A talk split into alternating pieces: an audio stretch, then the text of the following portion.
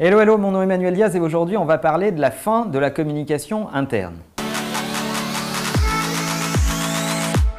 Alors je suis conscient que je ne vais pas me faire que des amis en vous disant ça, mais je reprends une citation de Dan Nisho, qui est Senior Director euh, of Communication chez Walmart, et qui dit, et qui dit il n'y a plus de communication interne et externe, il n'y a que des bons contenus. Et finalement, cet angle m'intéresse beaucoup et j'avais envie de le creuser avec vous aujourd'hui. Dan, dans cette citation, ne fait plus de différence entre l'interne et l'externe et il ne compare que les contenus et il compare les contenus qui génèrent de l'engagement de ceux qui n'en génèrent pas, qu'ils soient pensés pour l'interne ou pensés pour l'externe.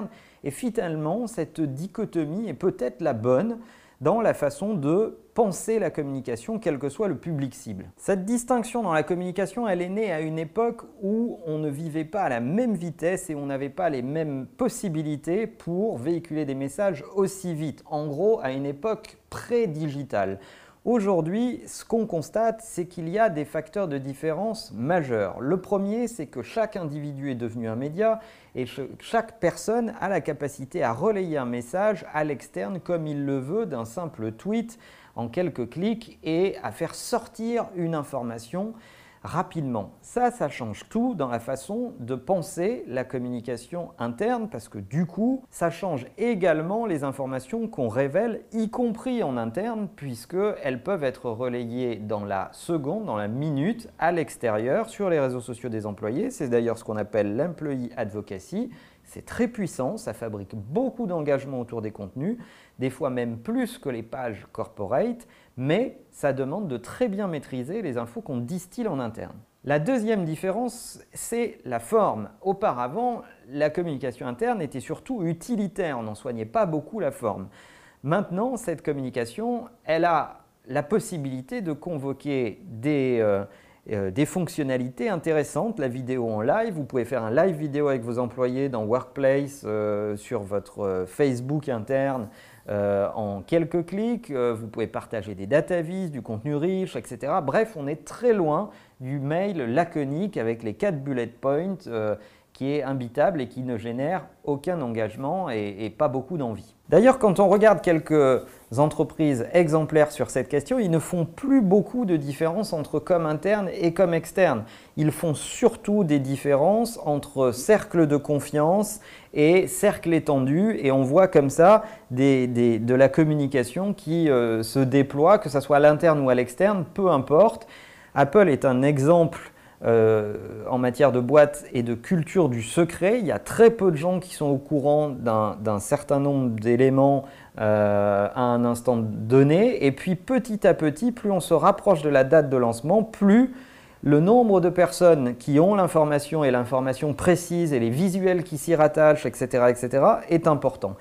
Et finalement, la distinction, elle ne se place plus sous l'angle interne-externe, elle se place sous l'angle des cercles de confiance qui s'imbriquent les uns dans les autres. Certains disent que la pire des communications, c'est quand les collaborateurs d'une boîte apprennent une information de l'extérieur avant de l'apprendre de l'intérieur. C'est un sujet sur lequel je suis partagé. Personnellement, je suis plutôt praticien du fait que le plus important, c'est qu'ils l'apprennent et peu importe comment.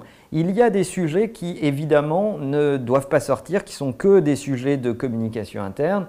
Et cela, euh, il euh, n'y a pas de problème pour les encadrer. Je pense que c'est euh, juste du bon sens. Il y a d'autres sujets, je ne vois pas l'intérêt de passer d'abord par l'interne, puis ensuite le faire sortir à l'externe, etc. Finalement, faire sortir l'information en externe, puis la relayer en interne en la pointant publiquement avec un lien, c'est tout aussi efficace, on gagne du temps et je ne sais pas quelles sont vos pratiques à ce sujet. Ça enlève peut-être le côté euh, exclusif et ça alimente peut-être quelque chose d'un peu vexatoire qui est de se dire ah oui mais nous on est les employés, on devrait être au courant avant les autres. Perso, je trouve que c'est d'une autre époque et que euh, finalement ce qui compte c'est de suivre les leaders d'opinion d'une entreprise dans l'ensemble de leurs canaux de communication internes comme externes pour ne pas euh, rater une information et peu importe par où elle arrive. Alors il y a plein d'écoles autour de la com interne et de la com externe. Euh, je ne vise évidemment pas les métiers de communicant interne quand je dis tout ça. Je dis juste qu'il faut peut-être les repenser différemment et certains le font avec euh, beaucoup de talent, mais on voit encore des entreprises qui vivent à une espèce de double vitesse, une com interne euh, qui est des fois extrêmement dynamique et une com externe moyennement, ou l'inverse. Bah, c'est assez gênant euh, de, de regarder le monde de cette façon-là. Perso, je pense qu'il vaut mieux penser ces contenus, se dire est-ce qu'ils sont engageants, qui est-ce que je cible, où est-ce que je vais les mettre en premier pour générer le plus d'impact possible, et ensuite on crée du liant et on informe et on réconcilie l'interne et l'externe. C'est mon point de vue sur cette question, mais je serais curieux d'avoir le vôtre. Est-ce que vous avez déjà été confronté à des questions de com interne, de lancement exclusif? Vos avis sur cette question m'intéressent beaucoup. N'oubliez pas de partager cet épisode avec des gens que ça peut intéresser, de le liker et de nous laisser un commentaire avec votre avis sur cette question. Avant de vous quitter, on a lancé une toute nouvelle fonctionnalité pour ne rater aucun épisode. Certains d'entre vous n'ont pas toujours la possibilité de les regarder sur YouTube en vidéo et les écoutent dans le métro. Sachez que sur notre page Facebook, vous pouvez vous abonner directement dans Messenger. Chaque fois qu'un nouvel épisode sort, vous êtes euh, automatiquement pingé. On vous envoie un petit message automatique. Le bot vous envoie un message pour vous dire nouvel épisode, clique ici pour l'écouter. Vous pouvez l'écouter en audio, une alternative au podcast. C'est assez moderne, ça fonctionne plutôt bien. C'est une startup qui fait ça et on est en train de tester cette fonctionnalité. Mais bien sûr, en attendant, n'oubliez pas que la meilleure façon de marcher, c'est de vous abonner. À bientôt.